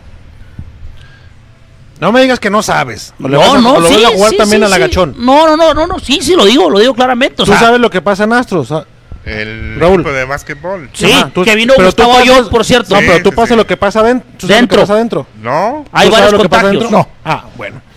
Para quien no sabe, y a mí me llama mucho la atención, Es el equipo del gobierno, ¿no? También es del grupo de Charros No, de Jalisco, no. que está asociado con Grupo Multimedios. en el, en el estadio de Charros hay aficionados que entran a su palco y los palcos tienen afición. O sea, ¿en qué momento se autorizó? ¿Por qué no se les ha ido a poner una reprimenda? Son marcas comerciales. Mis eh, polainas, cuando está cerrado o algo Sí. está cerrado. A mí no me venga con que son pero marcas- son socios comerciales. Me ¿eh? O sea, importa o un sea, no es un A ver. aficionado que paga un boleto como tal. Y no los estoy A ver. defendiendo, nada más A ver, aclarando, Elías, Alex. Elías, los palcos se llenan, no mames, o sea, eh, Elías. ¿Y por qué los tiros de las cámaras? Digo, yo no he escuchado ningún comunicador que lo diga. No. Yo no he escuchado a nadie, porque sé que hay muchos intereses de por medio. O somos Pero o no son somos. trabajadores de las marcas comerciales los que están Te utilizando la los compro palcos. si tú quieres, pero Sí. de metro y metro, metro y medio de distancia entre uno y otro no hay, güey, te lo Entonces aseguro. no habrá restaurantes, bares tampoco. A ver, empezamos O sea- con Astros. No te vayas para otro lado. No, ¿Estás no, no, no, de- Eh, Es, no, es que tú es ya, el tú punto ya de estás como, referencia tú que ya- están tomando. Tú ya güey. estás como la Es que comadre, es el ¿no? punto de referencia que están tomando porque los palcos de los astros tienen ahí que su box lunch, su snack, su cervecita y lo están tomando como referencia de ahí. o no sea, hay referencia. Dijeron, lugares masivos tienen que estar cerrados. Cerrados, Ese es un lugar totalmente. masivo, punto. Mira. Ya lo de restaurantes, reclámales al Ayuntamiento de Zapopan y Guadalajara. Yo lo que digo en ese caso de un recinto deportivo, eh, ahí reciben afición. ¿Estamos de acuerdo, sí o no? Sí, Sin sí, entrar en detalles. Ahí, ¿por qué no se ha pero hecho son nada? los que te digo, son, Yo no sé, son yo de las nomás- empresas yo nomás hago el comerciales. hago el Dulce señalamiento. del arroz, digo, los- la dulcera, todos esos son la gente que Pues está qué ahí. responsabilidad de los patrocinadores de no apegarse a las nuevas reglas y qué bajos, qué falto de pantalones de quienes tienen el equipo para decirle, oye, aquí no. Y el gobierno también que se los pasa por el ¿Pero del hay triunfo. protocolos? Obviamente Eso iba. traen su cubrebocas, No, no, pero a ver, espérame, o sea, su espérame, espérame, gelecita. No, antibacterial. protocolos de eso se refiere Jaime. No, pero sí los hay, ¿eh? Sí no, los por hay. eso, es que ese es el punto. Hay protocolos particulares para cada giro. Estás hablando de restaurantes, estás hablando de, eh, Hasta de centros bares, comerciales, etcétera, si gustas. de centros comerciales, en donde hay ciertos Pero es que el, protocolos el pa- particulares. el palco que dice Alex de los eso. Astros es como una especie de bien, restaurante, Pero no es güey. uno, Es un güey, son snack, Mira, se la voy a es que- matar bien rápido. No sí. es uno, güey, tú sabes, son varios. son palcos. varios, son varios. Ah, o sea, ya no es uno, son varios. Son varios, pero El Yo tema lo que es quiero decir protocolos.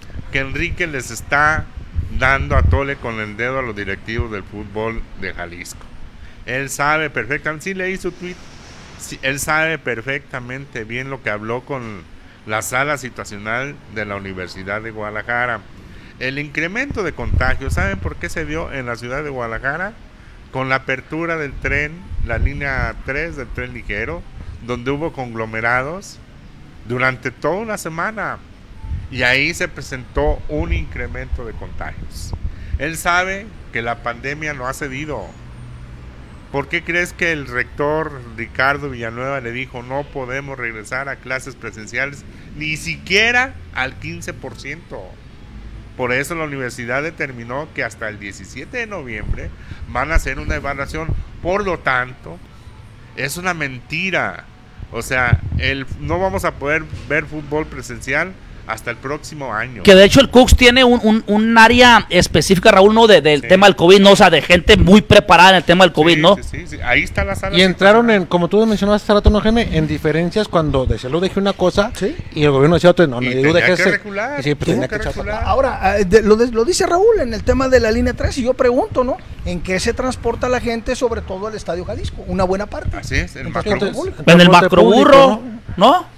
Sí. El macrobús. Sí, sí, sí, totalmente de acuerdo. eh, Y, y ahí están los indicadores, ahí están las estadísticas, cómo hubo un incremento de la curva pandémica en la ciudad de Antes y después del tren. Antes y después, Después de del la tren. del tren. Para cerrar el tema, buena decisión que no se abran estadios. O mala. No, no, buena decisión. Buena. Buena. Rulas. Buena decisión. Jaime, Buenísima. buenísima. Sí. Otro tema que ustedes le hayan mucho ya para cerrar el programa. eh, de ¿Cuántos fideicomisos eran? ¿192? 109. No, 109, oh, 190, 192 más o menos. 192. Sí, 192. Entre ellos está el El y de Fonder. El, el del financiamiento Fodepar. para Fodepar, de alto El de- el de- el de rendimiento. para Fodepar. deportistas de alto rendimiento. Sé que los dos manejan bien el tema, Curis también está empapado. Les parece, escuchamos primero a uno de los hombres que eh, ha sido medallista paralímpico y que ha estado sí, sí. rompiéndola en, en muchos de los eventos que ha clasificado. Jesús Castillo, platicamos con él y este es su punto de vista acerca del tema, ¿eh? porque sí les afecta a todos de manera directa y vaya que sí les afecta. Pues un tanto desconcertados estamos, ¿no? De todo el gremio deportivo por esta desaparición ya del fideicomiso Fodepar. Eh, pues ya, no, ya, ya, ya está culminada esta, esta parte y pues solamente esperar cómo se va a manejar pues eh, la distribución de los apoyos ya ahora de cara a los Juegos Olímpicos y Paralímpicos de Tokio 2021. Esperemos que pues no salgamos afectados los atletas y que tengamos eh, los recursos a tiempo para pues para nuestra preparación eh, ya que pues este es el final del ciclo, la cumbre de, de todo deportista olímpico y paralímpico y pues queremos hacerlo y llegar de buena forma y hacer las cosas bien. Desafortunada pues esta, esta desaparición, esta derogación del fideicomiso, pero pues ya ni modo, ya está hecho y ahora pues esperemos que eh, nuestras autoridades eh, pues hagan su trabajo y, que nos apoyen eh, en, todo lo posible para llegar y dar un buen papel eh, pues en Tokio 2021 y, y dar ese, ese resultado tan anhelado y, y traer, por, traer una posiblemente una medalla. Bueno, ahí la- las palabras de Jesús Castillo, De Jesús medallista Castillo. paralímpico, levantamiento de pesas. Tu punto de vista, Jaime, acerca de esta decisión que creo, mi, yo soy ignorante en el tema, pero creo que le afecta a todo el deporte nacional de gente que se prepara durante muchos años y que sufre para encontrar recursos para seguir trabajando y ejerciendo el deporte. ¿Cuál es tu punto de vista? No, mm, definitivamente lamentable. Y no solamente en, el caso de este fideicomiso, porque además se da en vísperas de un año olímpico. Es decir, los atletas mexicanos hoy más que nunca necesitan recursos para su preparación de cara a los Juegos Olímpicos de Tokio del próximo año. Esto desafortunadamente se ha combinado con una gestión para mí gris y decepcionante de Ana Gabriela Guevara, que cuando era deportista le tundía a las autoridades gubernamentales. Yo fui testigo cuando en el estadio Joa Belanche, en donde se llevaron a cabo las, la- las competencias atléticas de atletismo de los Juegos Panamericanos de Río, después de que obtiene la medalla de oro en los 400 metros planos, se da cuenta que estaba Carlos Hermosillo, obvio, el titular de la CONADE en aquel entonces, cruza la meta, voltea y literalmente le hace el corte de manga, a- le avienta la madre, ¿no? Y justamente Ana Gabriela Guevara era una férrea defensora de los apoyos a los atletas y ahora desafortunadamente la titular de la CONADE ha, ha estado en la opinión pública por desvíos de recursos y al final de cuentas esto no viene a ser sino una parte lamentable de una historia recurrente del deporte mexicano en donde los apoyos económicos que deben de tener como fin el apoyo a los atletas, pues terminan por no serlo, por desvíos de recursos que Sí. normalmente van a dar a los federativos o normalmente van a dar a las confederaciones, etcétera, y, el- y los atletas están en un, en un desamparo. Y ahora, y hemos, yo he platicado con varios que decían, no, pues es que si se termina el FODEPAR, para mí es el tiro de gracia, porque los pocos recursos que podemos tener, pues se nos van a ir. Y esto es muy importante, digo, estamos hablando normalmente de fútbol y de cantidades verdaderamente exorbitantes que muchas veces rebasan nuestros límites de comprensión. Pero si nosotros platicamos y yo, y yo, y yo invito a quienes tengan la oportunidad que lo puedan hacer con los esfuerzos que cotidianamente hacen deportistas desde el ostracismo para tratar de prepararse de la mejor manera con el apoyo de sus familias, haciendo muchísimas cosas. Y después nos encontramos como ocurrió en, en los pasados Juegos Olímpicos de Río, de, eh, de boxeadores que se tuvieron que ir a, literalmente a pedir limosna, botear, ¿no? A botear. para Sí. tener recursos, ¿no? Y Eso- ahora, Eso es Que si no hubiera sido por Carlos Bremer, Claro. o sea, Eso ¿qué es pasado? precisamente lo que intenta erradicar el gobierno. Efectivamente, la gestión de Ana Gabriela Guevara ha sido muy opaca, pero también ha sido muy estúpida a no informarles de la manera más correcta a los atletas qué es lo que va a pasar. O sea, el dinero que va a destinar el gobierno para ese fideicomiso va a ser de manera directa. Entonces, Jesús, tranquilo, va a llegar tu recurso, pero sin la intervención, sin intermediarios. Va a llegar, ¿cuánto recibes? Directo al gobierno federal. 30 mil pesos, directo al gobierno federal. Como están llegando los recursos para eh, los programas de bienestar, para los adultos mayores. Oye, nada, los- con Peña Nieto que había una empresa que es la que se encargaba de Fíjate, un a, a mi mamá de le llega cada mes, ¿eh? Sí, por eso te digo, yo tengo fe y confianza de que al- a, los deportistas les va a llegar. Mira, porque también los deportistas hay muchos vividores, ¿eh? Sí. Hay muchos menos. solo Hay Rula, nombre, sinvergüenzas. Rula. Ahí está Oye, el Pollo García. Oye, pero es un tremendo clavadista, por Rulas. Sí, está, sí, pero también es un, este, como chantajista. Está casado con esta muchacha, Paola. Espinosa. Pero también es un chantajista. Yo supe que antes de terminar una gestión del CODE estaba chantajeando al titular con dos millones de pesos. Que se los entregara por- a razón de qué o por qué. Pues porque soy Iván el Pollo García. Está, fuerte, si no me los das te voy a exhibir. Mira nada más la cantidad de seguidores que tengo en el Twitter. Eso, acuérdate Muy el mal manejo. escándalo que hizo con la cuestión de las albercas. Y que fíjate, hablando Lo de de eso, las albercas había pasado prácticamente desapercibido, pero a raíz de que el pollo, Paola, menos el, el Duba, ¿eh? Convocaban a rueda de prensa diciendo que no iba, pues ya no podían este entrenar en, en las albercas del gol porque estaban sucias. ¿Sabes Pero ahí los yo- tiene. ¿Sabes qué? Yo, yo fui a esa rula y ahí sí le doy el beneficio, el beneficio no, totalmente. era cierto. O sea, yo como nadador o si fuera con mis hijos a una y si estuviera en la alberca así como está, yo ni No, yo me no, meto. O sea, No. estaba enlamada, estaban sucias. Eh, adentro donde entrenan, no sé cómo se le llama, donde están los Los, tra- los trampolines en no, el- eh, no, todo adentro donde ensayan ellos sin agua, pero que están los colchones Sí. y todo no, sí para es cierto, sí es cierto. Porque Reventados con porque el hambre, digo, o sea- político antes de que terminara la gestión.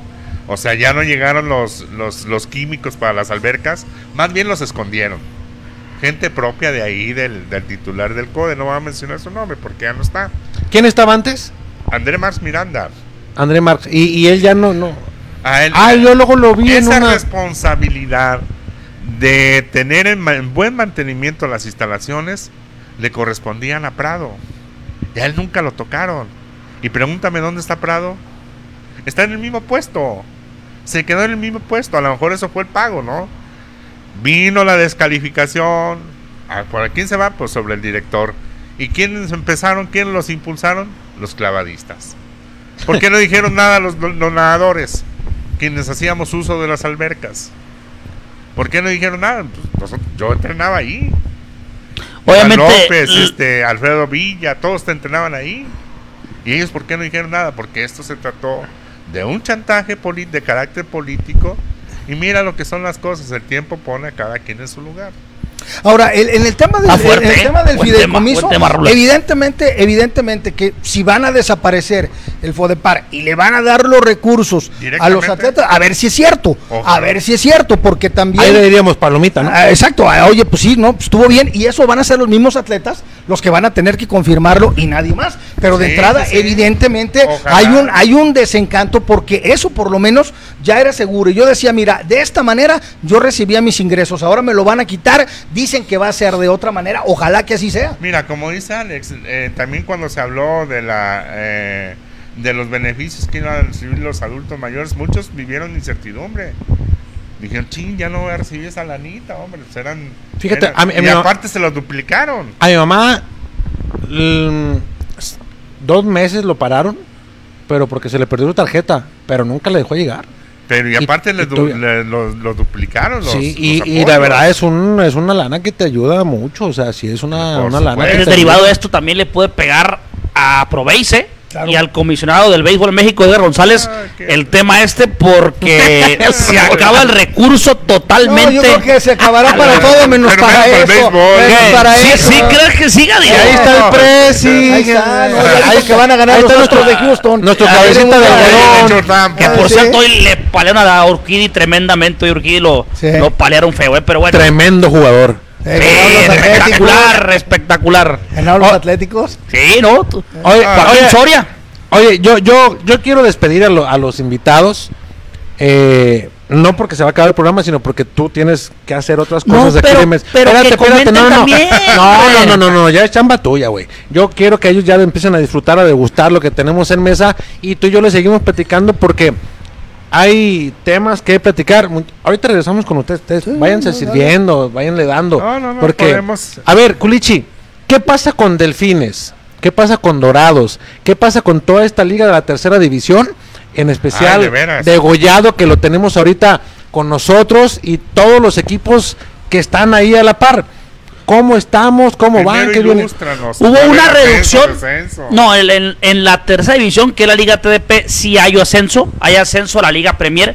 De igual manera, de la Liga Premier a la Liga de Expansión, también hay dos, luca- hay dos- dos lugares, siempre y cuando tengan el cuaderno de cargos. ¿eh? Obviamente, porque la idea es que el próximo año ya haya 18 equipos en la Liga de Expansión. Depende quién vaya a ver lo del libro de cargos, cabrones. Si Leones Negros dicen que no lo pasó, ya ni mama. No, me refiero de a- de Premier Que es el mismo güey que le mira, Expansión. que, que ya no le inviertan, cabrón. Y Es que no le este- puedes creer a los a las a- a- No, yo sé Bonilla que sí, de yo- yo sé no. que sí va a ser, Mira, la tercera mira. división es la categoría más importante del fútbol mexicano. Primero, Ahí tiene es- equipo Leones Rulas. sí, Sí, todos. sí tiene. Eh, en sí. Ameca juegan. No, el de Cocula, ¿no? No, ya no. No, en Ameca. Ah, ah, me dijo el Piquín que se lo habían. Tiene como Sí, seis meses que ya no estaba un año, ¿cierto? un año nada Como más. un año, ¿cierto? Pero es el que t- t- tiene más cobertura en fútbol. Es donde están los nuevos valores. Es donde pues no les pagan. Son ¿verdad? moldeables los muchachos, los puedes ir fogueando No en pagan, el tema dice. mental y futbolístico y es muy importante esa parte. Y aparte, quieras o no, es la tercera división profesional, o sea, es vitrina para estos chavos, ¿no? Pero bueno, ya hablando del de Goya FC, por cierto, saludos a nuestro amigo Trino Melgoza que está siguiendo la transmisión. Pues este, No fíjate, estás alburando, Trino. Así se llama. Ah. el señor. Saludos a ¿Dónde mi fue Trino. la- el degollado? Degollado está jugando en Degollado, Jalisco, cerca de la ¿qué Piedad? Michoacán. Est- eh, está más en el área de Querétaro, eh. Está en, el, Ah, en el grupo 8, donde hay 19 equipos. ¿Ya ves? Fíjese, en el grupo 8 son 13 grupos, toda la liga TDP, que antes eran como 20, Raúl. Digo, pues la- el tema de la sí, pandemia, muchos equipos desaparecieron, pero son, son 13 grupos de aproximadamente entre 19 y 18. Pero el degollado está en el grupo 8 con 19 equipos. La jornada anterior empató a 0, 0 por 0 con el equipo de Yurecuaro. Ahí están jugando en, en- en la parte de lo que es este degollado. El equipo es filial de los rebosó de la piedad en, en- en la Liga Premier, ¿no? Que Pues, otro mientras cantar. no les salga otro curica, aunque asciendan, porque no después se les va con Exacto, todo, pero como no, el no. Mayate con todo y hebra. Eh, es un proyecto serio que le llaman Fútbol Integral Lerma, que precisamente tiene, tiene la sede ahí en, en, en Degollado, es una estructura importante, está, se está armando... Si aspiramos con Degollado a meternos ahí a, a finales o no. Claro, por ¿Quién los supuesto. está dirigiendo? ¿Sabes, Elías? Mm, no te sé decir todavía la información, pero hay jugadores importantes que, que los hemos visto, ¿eh? no, le metiste Ahora sí un- que un, un cohete. un buen cohete y ¡pau! Pero bueno. Pero no, ahorita sí, vemos. Ah, bueno, Sigan al Degollado de La FC. Piedad es un grupo serio. Claro. Este que ya tuvo incluso. No, ahí te va, mira, Fútbol división. Integral Lerma, Degollado FC, que es el equipo de tercera división, que es la Liga TDP. Derivado de ellos viene la Piedad FC, que tiene un torneo de reservas que está en la cuarta división Premier, sub 13 y una quinta elite. También está la sub 11, todavía más, más chicos, aún en, en el área de lo que... especial. Exacto, lo que viene siendo el área de Pénjamo. O sea, todo ese proyecto integral desde, desde 11 años de categorías más chicas son derivados de este equipo de Y Goyado. de lugares donde pues, salen buenos jugadores. ¿no? De que no, no te piden zapatos de esos ya de marca para jugar y de seis tachones, ¿no? No, pues, usan los zapatos negros rifa de la marca y- esta del que todo mundo trae en la Liga Premier, hombre, la, con la S, no puedo decir de ingeniero. Échale. Ahí en la piedad. Silver, ¿no? Ah. Todo el mundo la trae, cabrón. Pero bueno, Bueno, pues ahí está la información de la UFC. eh, y ya pues el próximo partido el viernes en Querétaro, jornada número 5. Ok, oye, ¿y qué tenemos acá? A ver, voy a poner aquí. A ver. A ver, el, el, platícame qué es. Yo aquí lo pongo, Culichi, no, no, Ey, no, no te me, no te me desgastes, nada más. Din- dinos qué es, para que Rula se dé un, se dé un quemón. Mi trompo San Agustín, ¿eh? ahí son 600 gramos de la mejor carne al pastor precocida que he probado en mi vida. La verdad, mi trompo San. Agustín, desde Monterrey, Nuevo León, para acá, para Guadalajara, ahí está para que usted únicamente lo ponga en el sartén, y, y ya tenga sus taquitos al pastor con las tortillitas y demás. Ahí nada más es ponerlo al sartén y en 10 minutos lo tienes al 100 bien doradita la carnita al Oye. pastor. Oye, te los llevaste, cabrón, ya, ya los arremangaste luego, luego. Ah, no, y nomás porque no me quedó la caja cerca, Ah. no me lo chingo todo. güey. Bueno. Oye, ¿y dónde podemos conseguirla? Eh, en cualquier tienda de autoservicio, en grupo Walmart en este caso lo pueden adquirir el trompo San Agustín. Digo, barato, 90 Yo pensé que pesitos. era de aquí de San Agustín. No, es No, San, es San de- Agustín Nuevo León, ¿no? Es, es Regio, San Agustín, Es Regio. en, en No- Nuevo León. Así es. Jaime, pues ahora sí me da muchísimo gusto que hayas venido. Antes de despedirnos, Rolas, platícanos de tu libro y No, si hombre. todavía tienes ejemplares y dónde los puede conseguir la gente. Que por cierto, no va a haber film, ¿no? Este año va a, va a No, ser no, virtual. va a ser virtual. Ah, bueno, pues este es una eh, es un compendio que hice de los Leones Negros. Está dividido en dos en dos grandes eh, partes, que es la primera del 1974 a 1994, los primeros 20 años de los Leones Negros, los momentos más importantes y la otra parte que fue su regreso al fútbol de primera división, al ascenso, hasta que logran el, el ascenso a la primera división en el 2014. Es ¿Todavía te quedan ejemplares, Rolas? Ya no. ¿Ya no? este, Ale, Oye, estará por ahí el gol Bendito de- sea Dios, ¿no? Claro. Pues sí, sí, sí, sí. Está Eh, el gol por ahí de ella, el Strackman. Es el mejor gol que le he visto yo ahí está la- a la UDG. Ahí está la ¿Te acuerdas de ese, No, Jaime? no, Una chilena no. impresionante. No, yo, de- No, yo del equipo que nació grande, del equipo que nació grande, me acuerdo de la, de la primera versión, la que dirigía Pepe Gómez Nogueira, que, Sí. llegó, que llegó a la final en dos ocasiones contra el América y contra Pumas. Desafortunadamente ambas las pierde, pero era un equipo de ensueño. ¿Te acuerdas? Eh, que, la, que la UDG así también emulando a, a- a ciertos equipos regios a base de chequera logró el ascenso comprando Sí. la franquicia de los Ahí Diablos Blancos la de. Torreón y después comprando a Nacho Calderón, a Gillo Montes de Oca, a Chavarín, Roberto a Chepe Silva, ¿te Chávez, a Manolo Sí, Guillén. claro, aquí vive el Con, un Ah. gran jugador que era Eliseo Belisario López, que era Eh. un, un crack Oye, el vikingo Dávalos. Santoyo, Este, estaba en El aquella época también. El que- Raúl Ángel Mañón. Sí, Oye, ¿el Chaplin. Ceballos jugó en UDG o no? No, No, no, no, no. En Atlas. No, estuvo ¿Quién, en quién alguien de, de los extranjeros que vino a Atlas, que se quedó y vino en Guadalajara, también jugó en, en Leones? Macharelli. No, Roberto da Silva, Roberto pero Macharelli. Macharelli se quedó ahí, sí. ¿Quién más? Da Silva. Roberto da Silva, dije No. Roberto da Silva eh, vino a Leones Negros. y eh, después Él jugó en el Santos de Pelé, ¿eh? Sí. No, ese fue Nené. Nené, Eusebio Ah, y, Y, y Jair- Roberto. ah, Roberto. Yair Roberto, sí. Pereira. Ahí viene toda la ¿Te historia. acuerdas Luis de ellos. Plasencia? No, eh, eh, tú dices Es su compadre, güey. Miguel Strackman. Plasencia metió hasta gol olímpico. Estableció un récord Guinness. Metió dos goles en menos de un minuto. Estuvo Poncho Sosa, Daniel Poncho Guzmán. Sosa, los el mosqueteros. Pérez jugó en ese UDG también, ¿eh? Saludos El Zuli al Snoopy. Ledesma, El, Zuli Ledesma. también Javier, mi papá, hoy vino el Zuli, ¿eh? Sí. Hoy, hoy vino a... a- a- Hizo cliente ya de la de la De hecho, tenía gente afuera Zuli para jugó, autógrafos. jugó y aparte después formó parte del cuerpo técnico. Much- ya más actual, mucha gente no se acuerda. Digo, vino sin pena ni gloria, pero en Colombia fue un figurón. Jairo el Tigre Castillo, ¿eh? Vino Sí. a jugar con la UDG. No, y se nos olvida un grandísimo jugador que vino a, Leo- a- a Leones Negros, Joao Justino Amaral, que era Oh, figura sí. de Brasil. Eh, de los Era un mejores, crack, jugadores, ¿no? de los mejores crack jugadores que han venido a México. Hay otro Joao Amaral ahorita actualmente también, No, ¿es ya hijo? no, no, ¿Ya no. se fue sobrino. para este torneo. Oye, Es ¿cómo se llamaba el ganés que vino? Que también traía ahí Isaac uno. Ayipega, Ese mero. Uno de los mejores, más rápidos que he visto yo. Y Reinaldo Eso sí, Juan Luis Anangonó Oye, Raúl. fiasco, eh, eh, mi Ah, es lo que te iba a decir. Oye, Raúl, la conozco. Esa historia la conozco, pero vamos a perjudicar. Oye, pero vino Marc a Rosas. saludos a Mauricio García de la Vega. Y saludos a Franje. Oye, voy a decir algo al aire, mi querido. A ver, diga. Si, me, si me reta en, en, en Twitter o algo, chingue su madre. La A neta, aquí estamos y es periodismo y, A lo a decimos, ver. lo decimos ahí al te va, aire, cabrón. Ahí te va, a ver, ahí te va. Mm, Yo me acuerdo perfectamente de algo. Yo trabajaba en aquel, no me dedicaba yo todavía al periodismo deportivo. Terminé mi carrera eh, eh, en la UNIVA, en el área de comunicación, pero pues, no encontraba trabajo en los medios, ¿no? Todavía no, no me dedicaba en este.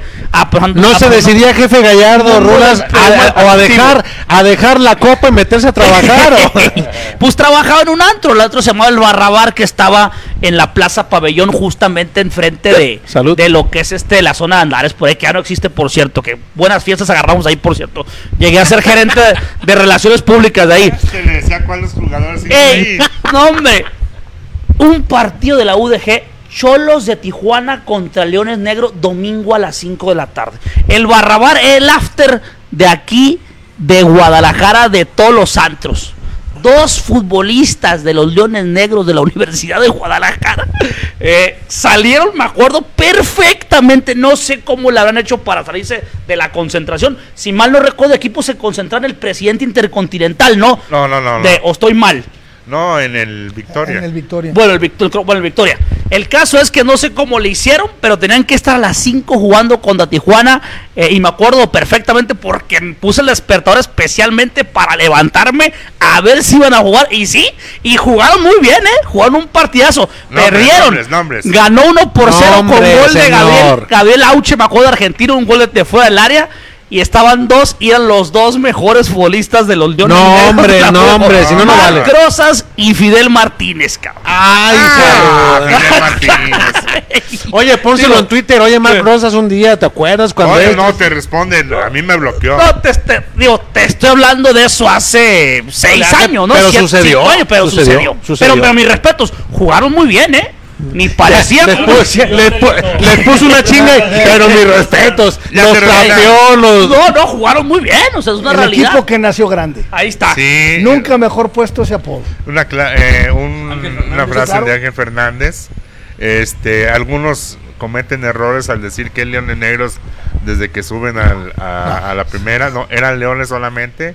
Y Ángel Fernández hasta que regresó a la capital de la República, precisamente contra Atlante, ya estaban los jugadores negros. O sea, ellos todavía no llegaban. Eusebio, Roberto y Jair de Jesús Pereira. Todavía no llegaban. Este, Y para ese inicio- cayeron. Y para ese llegaron, ya jugaron. Y entonces les puso Leones los negros. negros Y se les quedó y se les quedó. por siempre. Que regresa a la franquicia gracias, digo, además de Raúl Padilla López, también a- al arquitecto Zambrano, ¿no? Que fue quien, ¿no?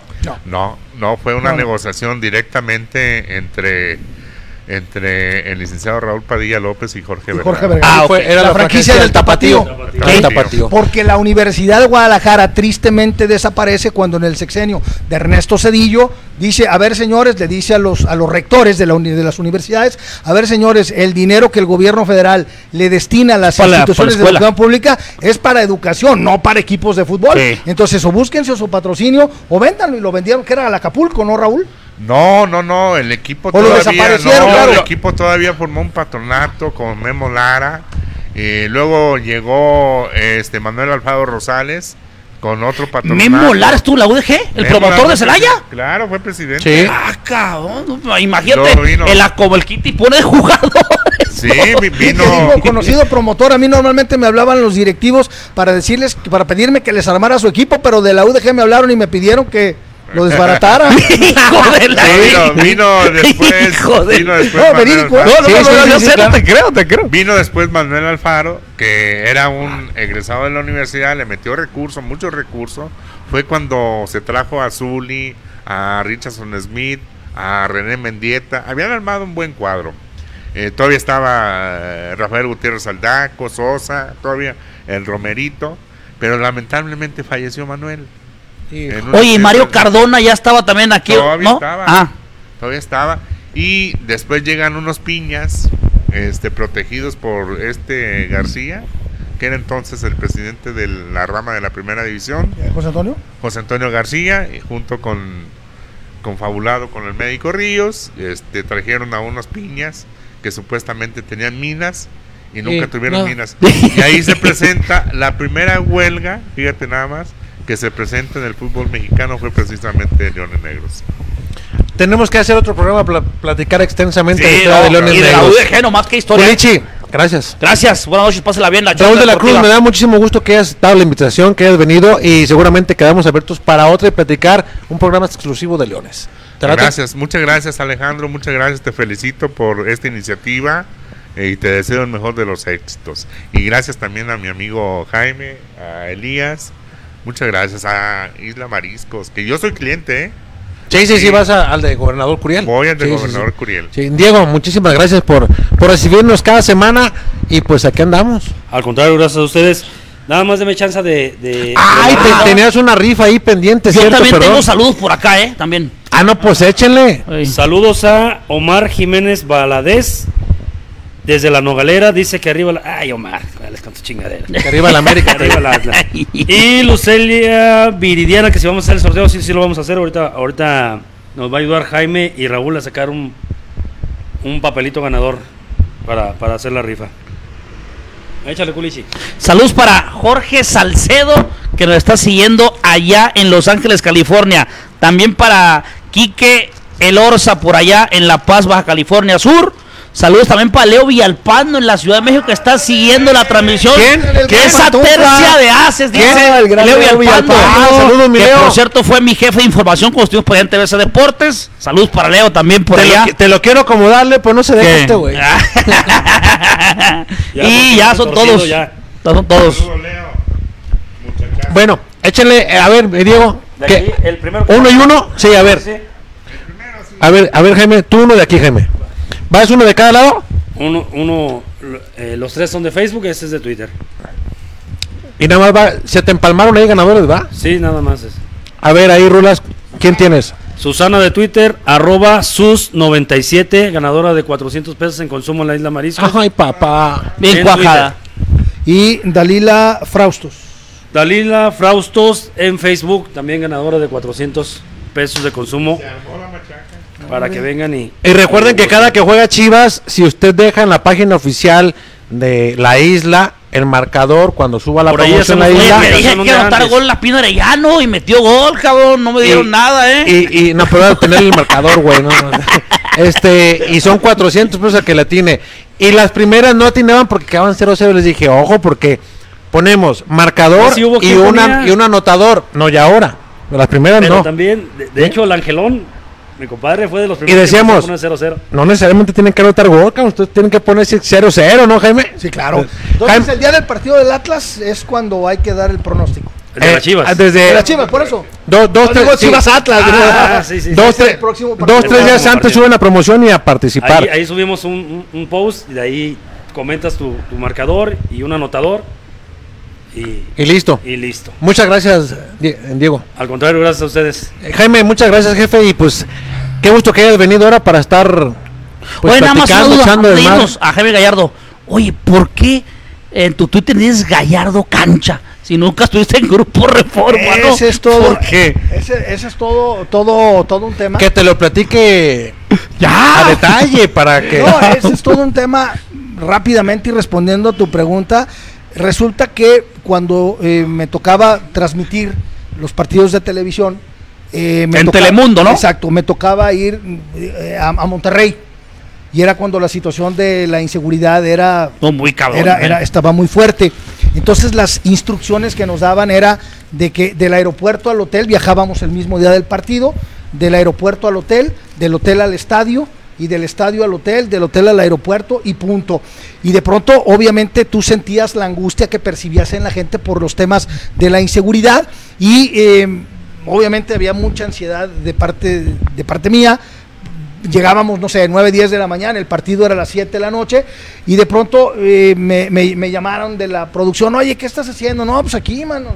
Dice, pues, digo, deberías abrir tu cuenta de Twitter, ¿no? Y como a mí mi labor en las transmisiones la es, es estar en la cancha, por eso lo puse, y de hecho, Fíjate, yo estaba, escucho la historia y lo entiendo así. Sí, o sea, porque me toca estar En cancha. me, me toca Claro. estar en, Yo, me- toca Ah, no, pues ahí.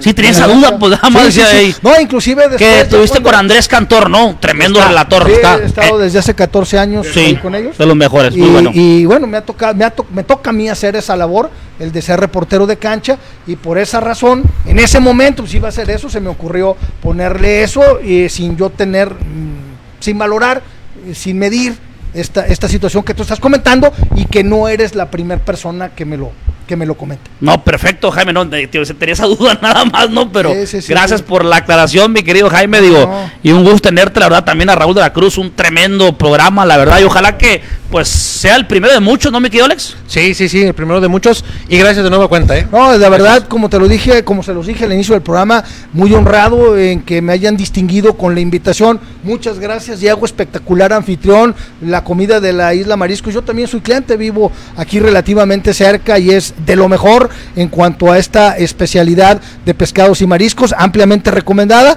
Y no, ne- no quiero desearles éxito, sino felicitarlos porque ya lo tienen. Gracias, Gracias, muchas gracias. gracias. Gracias. Gracias. a usted que nos acompañó esta noche. Y Recuerde que el próximo martes estamos en la Chorcha con invitados especiales también, pero vía Zoom y salimos 9 o 8 de la noche, ya lo anunciamos, y los miércoles aquí desde la isla. Felicidades Chivas Femenil. Felicidades Chivas. Femenil Gracias. también. Gracias, buenas noches, saludos. Faltó el juegue.